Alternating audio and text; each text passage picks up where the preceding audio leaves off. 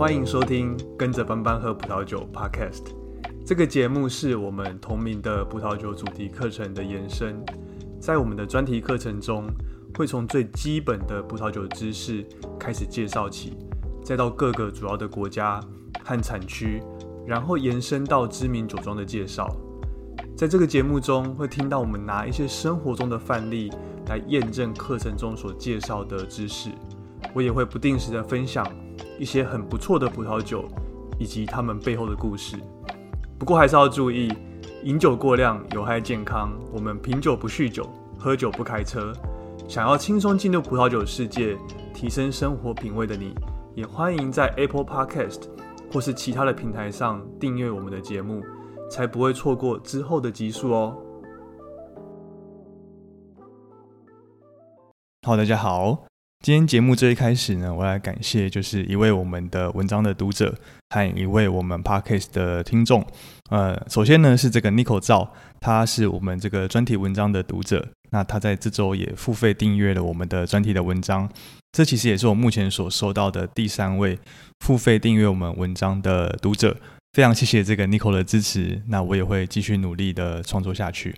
另外呢，是这个一位叫做东东的这个 Podcast 的听众，他也在这周呃付费赞助了我们的 Podcast。东东呢，他有留言说，呃，谢谢你这么的努力不懈。让我有机会可以发现这么好的频道。其实听到这么鼓励的留言，我也是有点不好意思。那接下来呢，呃，我也会呃继续的定期的来更新我们的 podcast。那希望可以提提供对我们听众有用，然后呃感兴趣的这个内容。非常谢谢东东的支持。好，那今天呢，今天这一集我想来聊一下，就是美国加州的这个葡萄酒的这个产区。主要呢，当然就是因为，呃，我们在前几集我们在介绍这个盲饮的时候，我们讲了几个葡萄品种，我们讲的 Cabernet Sauvignon，我们讲的 Merlot、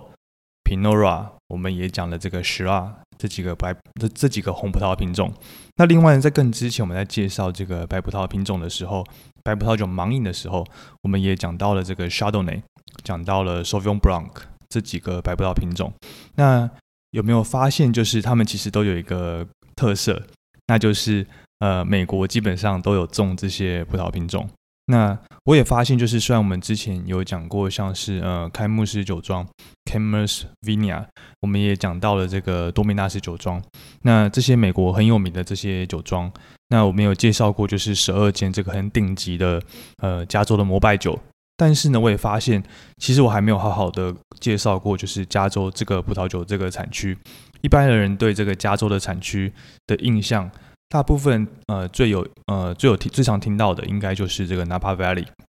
但是呢，其实加州最大的产区并不是这个 Napa。那所以呢，我就想说用用这一集来稍微介绍一下加州这个产区。这个周末呢，我也开了一支这个加州的 Melo。那所以最后我也会稍微介下介绍一下这支酒，和我们今天所要介绍的这个北加州的产区其实有很大的关系。好，那我们就开始喽。一开始我们可以先稍微聊一下，就是加州这边的气候条件。这边呢，主要会有两个很重要的特征。第一个就是它受到洋流的影响非常的大。第二个呢，就是这边普遍是比较缺水的。那加州呢，整个我们知道它是呃狭长型的一个形状嘛，所以它整个从北到南，它整个海岸线大约有一千一百公里左右，所以沿岸就有非常多的这个酒庄，非常多的产区和葡萄园。不过呢，加州的葡萄园它这边发展的潜力和这个葡萄园它所在的纬度几乎是没有什么关系的。这个洋流所带的影响才是比较大的这个关键。那整个傍晚从海洋吹进来的这个冷空气，它会大幅降低葡萄园它在夜晚的气温。那这样的低温呢，它也会一直持续到隔天的白天。一直到阳光的热量让整个气温的升高，也才让这个整个雾气散去。这个冷空气它所带来的影响呢，它对位在这个海岸边的葡萄园，尤其是呃，尤其是重要。那它可能会造成这个葡萄园它的葡萄比较没有办法完全的成熟。那山脉之间如果有缺口的话呢，整个海风它也会像这个漏斗一样，整个灌进这个内陆里面。举个例子来说，就是呃，像是蒙特瑞和 Santa Barbara County 这两个产区，那它海风就会沿着这个山脉间的缺口，像通道一样，整个吹进内陆，所以这边呢这两个产区它相对来说受到这个呃寒冷的这个洋流的海风所带来的影响会比较大，那气温比较低，所以所生产的这个葡萄品种就会比较适合适合在比较冷凉的气候。那生长的葡萄品种，那相对来说，像是呃中央谷地这个位在内陆比比较位在内陆这样的一个产区，它相对就不会受到太平洋洋流的影响。那整个气候又就比较炎热和干燥，那这边呢就可以生产比较适合需要比较多热量葡萄才有办法成熟的这样的一个品种。好，那加州这边的另外一个很重要的的气候的条件、气候的特征就是这边缺水。缺水基本上是加州的葡萄园非常普遍会遇到的一个问题，所以呢，这个在这边引水灌溉就是很常见的一个做法。不过呢，也因为这个秋天通常不太下雨，所以酒农呢，他因此可以延后这个葡萄的采收，让葡萄可以有多一点的时间去成熟。所以呢，这边呃，它所酿出来的酒，它的气味通常也可以比较集中、比较浓郁，那葡萄的糖分也比较高。那这也是为什么就是加州酒它的风格都相对比较强劲的原因之一。那不过因为最近市场的趋势是相对比较喜欢这种新鲜的这种酒款，所以呢采收期呃有稍微比较提前一点点。那果然就是这个葡萄酒的风格，它除了风土是一个很大的考量之外呢，那市场的喜好和需求其实也是会会影响到这个产区它葡萄酒的风格一个蛮重要的一个因素。在我们介绍这个美国酒的这个产区和葡萄品种之前呢，我们可以先来讲一下，就是美国酒它的这个 AVA 的一个制度。基本上，美国的葡萄酒它是采用不分级只分区这样的一个产地的制度。一般呢，把它称为是 AVA 这样的一个制度。美国目前呃全国有两百四十八个 AVA 的产区，主要会根据地理和气候来划分这个全国的葡萄酒的产区。那它必须要遵守就是呃五个比较大方向的原则。第一个是，如果我们今天一支来自美国产区的葡萄酒，它的酒标上有标明这个产地的话呢，比如说它标明是 Napa Valley，那它就必须要有百分之八十五以上的葡萄。是来自这个 Napa Valley，是来自这个所标明的这个产地。第二个第二个原则是，如果在今天在这个酒标上，它有标示这个葡萄品种的话，比如说如果它这支酒它在酒标上面它标明是 m e l o 这样的一个葡萄品种，那这支酒它必须要百分之七十五以上是来自所标示的这个葡萄品种。所以这支酒，我看到它酒标上写的 m e l o 那其实不代表说这支酒它是百分之百的 m e l o。而是说呢，这支酒它有百分之七十五以上是由这个美露所酿造而成，就可以在这个酒标上面标上美露这样的一个葡萄品种。第三个，如果这个酒标上它有标这个单一个葡萄园的话，有些这个呃，这美国酒的酒标上面，它会把葡萄园的名称把它写上去。那这边呢，它有标上这个葡萄园的话呢，那它就必须要是百分之九十五以上的葡萄是来自它在酒标上面所写的这个葡萄园。如果这个酒标上面它有标明这个采收的年份的话呢，那就表示说它所使用的葡萄酿造这支酒，它所使用的葡萄。必须要有百分之九十五以上是来自于这个年份所收成的这个葡萄。第五个原则是，如果在这个酒标上面有看到说它叫酒庄装瓶，那英文是这个 estate bottle 的这样的一个词的话呢，那它这个所酿造这支酒的这个葡萄，它必须要是百分之百都是由这个酒庄所种植，由这个酒庄所采收和酿造。葡萄酒呢，也必须是要由这个葡萄的酒庄。所独立做装瓶，才有办法在这个酒标上面标上是酒庄装瓶 （estate bottle） 这样的一个词。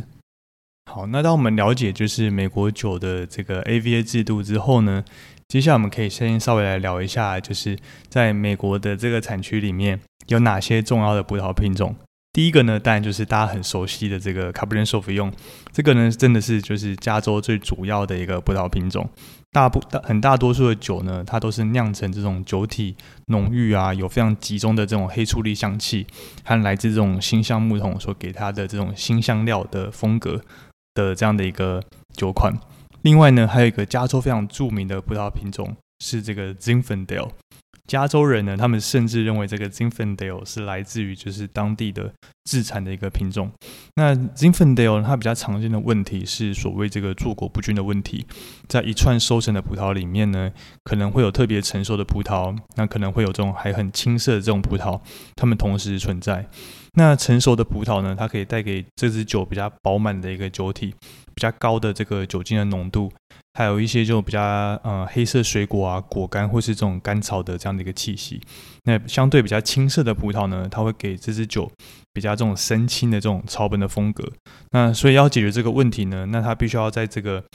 呃，这个葡萄它在结果这个时期，那对这个葡萄园做比较细致的管理和这个产量的控制。那提早采收的这个 Zinfandel，它可以酿成这种产量比较大、那价格比较便宜的这种粉红的 Zinfandel，它叫做 Rosé Zinfandel，或是呢称之为是这个 White Zinfandel，白金分带。通常呢，这种 White Zinfandel 它是酿酿成这种比较易饮啊，带有这种水果香气，它的酒体它的颜色会比较浅，那甜度中等。酒精浓度也比较低，那甜甜的，所以它是有很很讨喜的这种粉红色的这样一个风格。那这个呢，在 White s i m p a n 在美国加州这边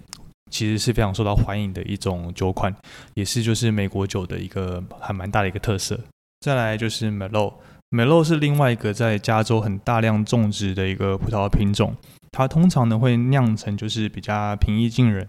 比较单宁滑顺、带有这种成熟黑水黑色水果气息的这样的一个酒款。品质比较好的 Merlot 呢，它通常是来自这种比较冷凉的产区，比如说像是呃蒙特瑞，或是这种呃北部的海岸的产区，像是 Napa 或是 Sonoma。它生产出来的这个门洛门洛呢，它相对都是颜色比较深，那单宁比较湿滑，比较柔软，那甜美的风格，酒精浓度呢通常也会比较高，那会带有这种经典的这种黑莓和李子风味的这样的一个酒款。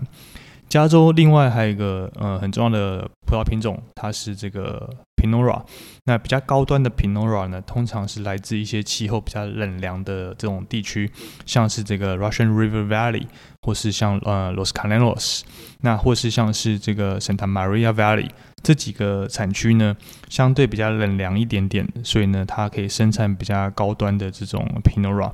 风格多变，那它主要还是决定于是这个葡萄园的它的地点，还有就是他们酿酒师的酿酒的手法。大部分的这种加州的 Pinora 呢，它会酿成就是比较多的这种成熟的樱桃和草莓香气的这样的一个风格，然后它还会带有一些来自这种橡木桶的这种甜椒的风味的这样的一个口感。有些呢，它则会做成这种比较精致的风格，酒色可能比较淡啊，然后带有一些经典的这种呃咖美葡萄品种的风格，还有一些青草的这样的一个味道。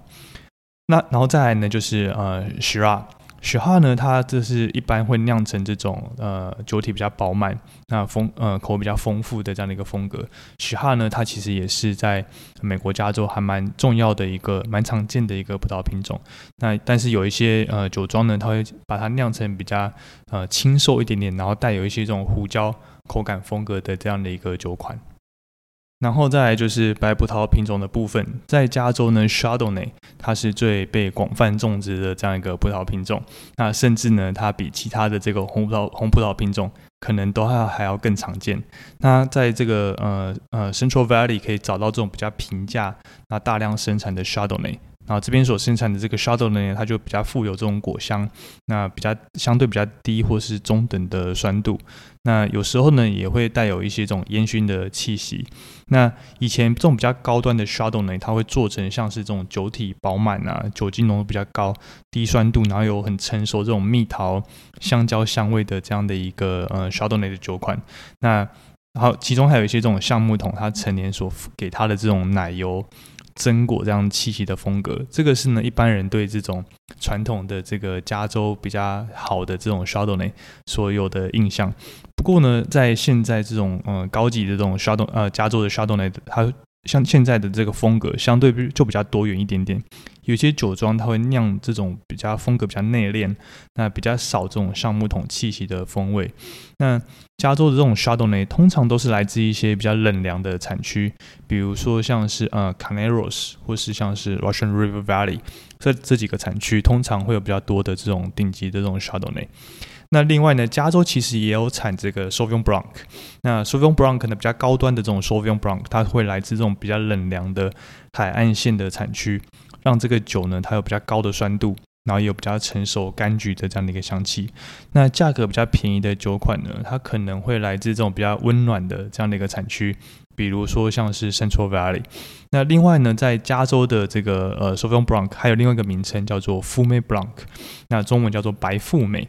那这个词呢，主要是来自有经过橡木桶陈年的这样的一个呃 s o v i o n Blanc。那但但是到了今天呢，其实已经变成这个加州 s o v i o n Blanc 的一个的一个的一个称呼。那不一定呢是要经过这个橡木桶陈年的 s o v i o n Blanc。那至于呢，为什么会称为这个 f u m e Blanc 呢？其实它是有一些典故的，就是呃，在当年就是呃 s a u v i g n b r a n c 呢，它通常来酿造这种品质比较低的这种甜的葡萄酒，然后但是呢，当这个 Robert Mondavi 他要想办法翻转一般人对于就是呃加州葡萄酒。这个品质的印象的时候呢，他除了当时去向这个法国去取经，说怎么样酿出这种比较高端的 Sauvignon Blanc，怎么样酿出比较高端的白葡萄酒，那他为了要提升这个酒的品质，他就采呃他就采用这种橡木桶陈年的方式。那他为了要和当时这个市场上比较常见的这种呃比较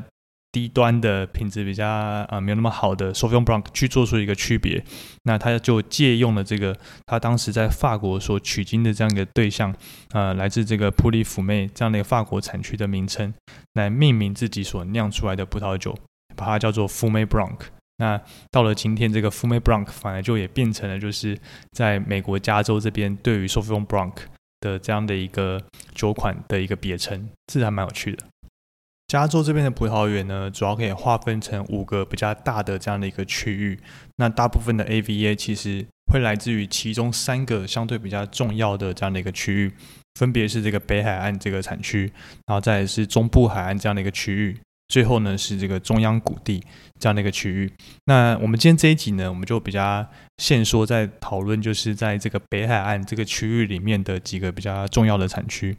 那北海岸这边呢，它其实是泛指这个旧金山湾它以北的这样一个地区。这边的气候呢，它受到这个洋流的影响，其实是非常大的。从这个海岸边，它透过河谷，它所吹进来这个冷风和雾气，会直接影响到这个葡萄园它平均的气温和整个昼夜的温差。那在北海岸这个地区呢，主要就包含几个很重要的几个产区，比如说像是 Napa County，那像是 Sonoma County，还有这个呃门多西诺。这个呃，这个产区，一开始我们现在讲一下，就是呃，Napa County 这个这个地区，这个地区里面呢，最重要的当然就是 Napa Valley。Napa Valley 这个产区呢，它其实是呈现一个比较狭长的一个形状，那由北到南大约是有五十公里左右，但是它的宽只有五公里。那全加州最贵的这个葡萄园的地块和最顶级的酒庄。基本上都集中在这个 Napa Valley 这个产区这边，所以这也是为什么就是一般人对于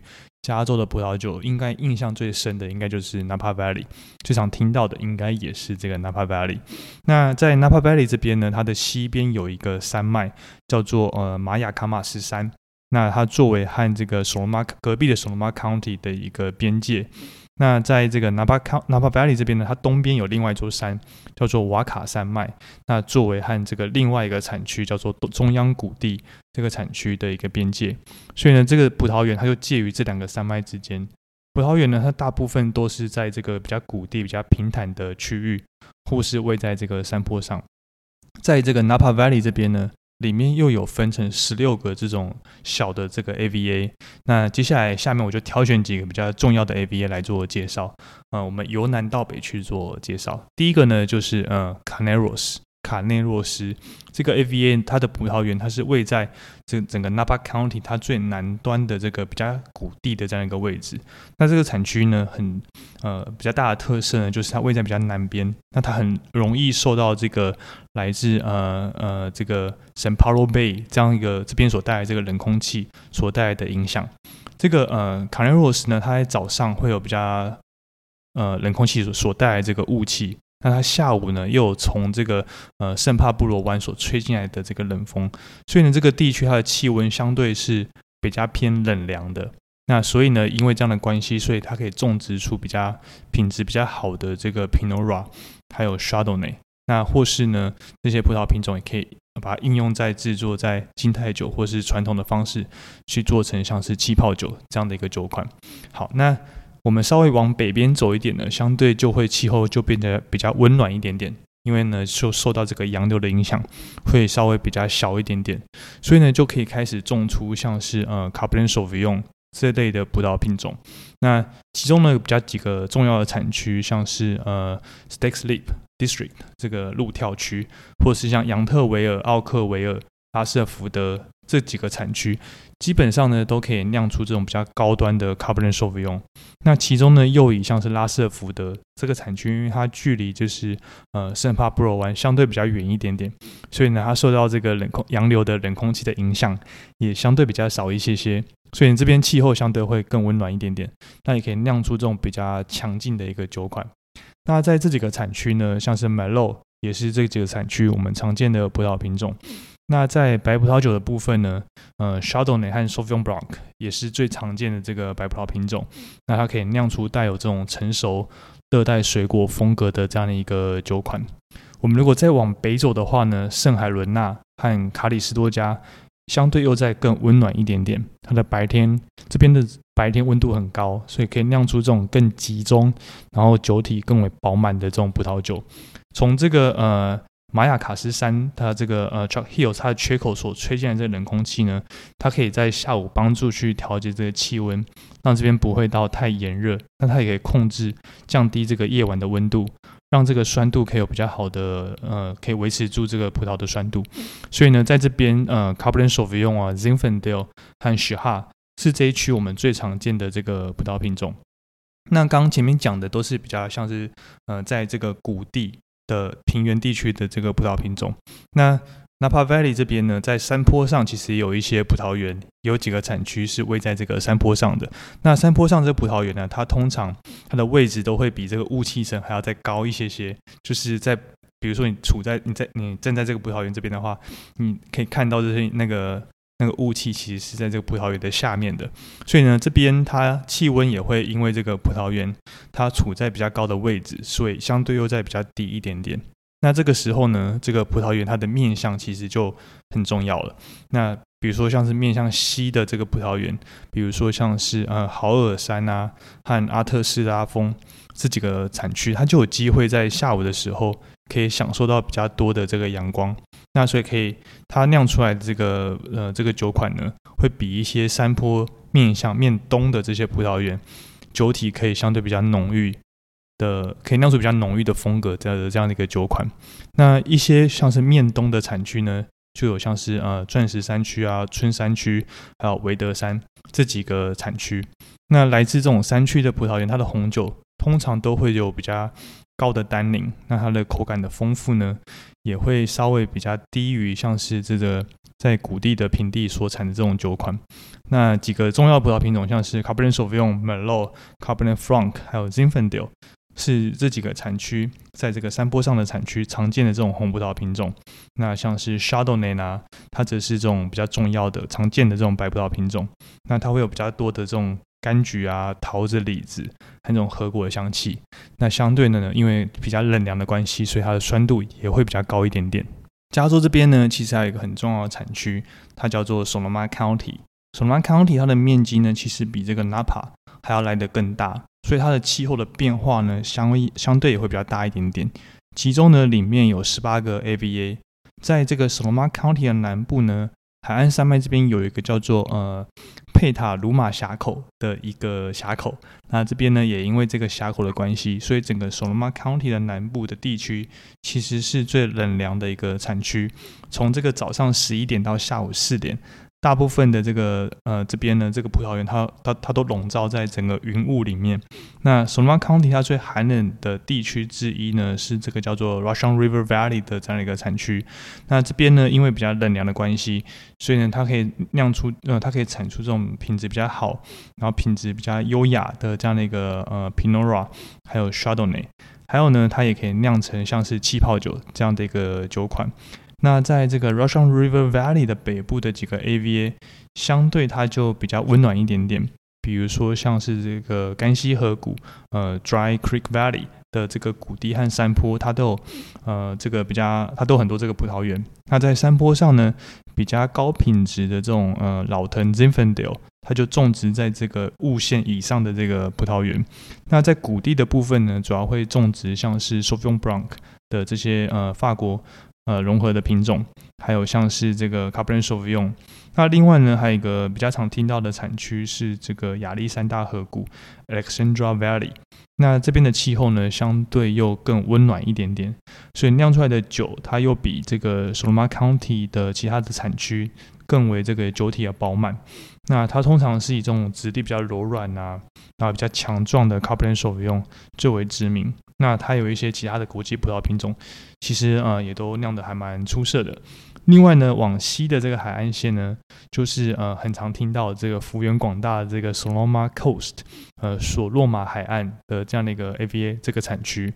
这边的气候呢，它会呃受到这个寒冷的大呃大平那太平洋的洋流的影响会很大，所以呢，这边的葡萄园它会尽量种植在比较面南的坡地，来帮助它的收成。在这个 Sonoma County 的南部呢。那就是和这个 Napa Valley 平行的这个 Sonoma Valley 这样的一个产区。那这边呢，它也受到这个南部的这个呃圣帕布罗湾所带来的冷空气的和雾气的影响就很大。那这个 Sonoma Valley 这边呢，它就是呃种植比较高品质的 Chardonnay，还有老藤的 Zinfandel 是最知名的。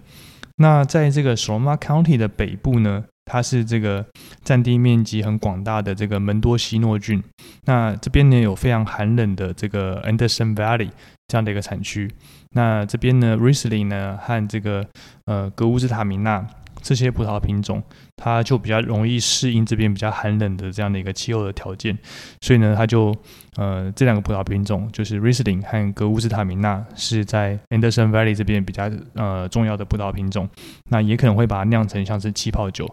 那另外呢，比较起来，像是门多西诺这边呢，它就相对比较温暖、比较干燥。那这边的，葡萄园的高度它都种在比较。高海拔的地区，呃，甚至可以高达像九百公尺这么高的地方，它它比较不会受到就是太平洋雾气的干扰。那所以这边呢，它盛产这种酒体比较饱满、单宁比较柔软的这种 Cabernet Sauvignon、Zinfandel，还有许哈。另外呢，还有几个就是相对比较没有那么知名的产区，比如说像是呃 Santa Cruz Mountains 和这个 Monterey，它其实也在这个整个北海岸的地区里面。那呃，像是这个 Santa Cruz Mountains 呢，它是位在这个湾区以南，在这个 San Jose 这个城市的南方的这样一个地区。这边的葡萄园呢，它大多是种植在这个山坡上，它这边的土壤相对比较贫瘠一点，那气候也比较凉爽，那所以呢，就可以产出这种呃加州这个地区比较优雅的这种 Cabernet Sauvignon，还有品质还蛮好的 Chardonnay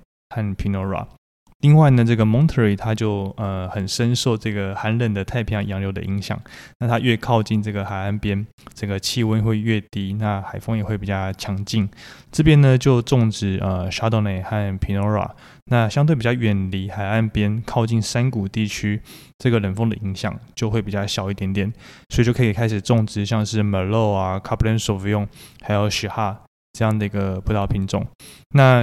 另外呢，还有一个叫做 Santa Lucia Highlands 这样的一个产区呢，它这边呃，它就盛产比较高品质的 Chardonnay。那这边所产出的这个 Chardonnay 呢，它可以有柑橘、热带水果的香气，还有相对可以有这种比较平衡的这样的一个酸度。在最后呢，我也来介绍一下，就是我在这个周末所喝的一支这个酒。那这个呢，它就是来自这个美国产区的美国加州产区的一支葡萄酒，它是这个呃达克红酒庄它的 Decoy 系列，它的二零一九年份的一支 Merlot。那 Decoy 呢，它这个它是这个达克红酒庄 （Darkon v i n e a s 它在这个一九八五年所创立的这个品牌。那它的主要的葡萄呢，是位于这个我们其实刚刚前面有提到过的这个在 Sonoma County 里面的这个呃 Alexander Valley。那 Alexander Valley 呢，它其实是比起在 Sonoma County 的其他的产区，它相对气候会比较温暖一点点。所以呢，它酿出来的酒，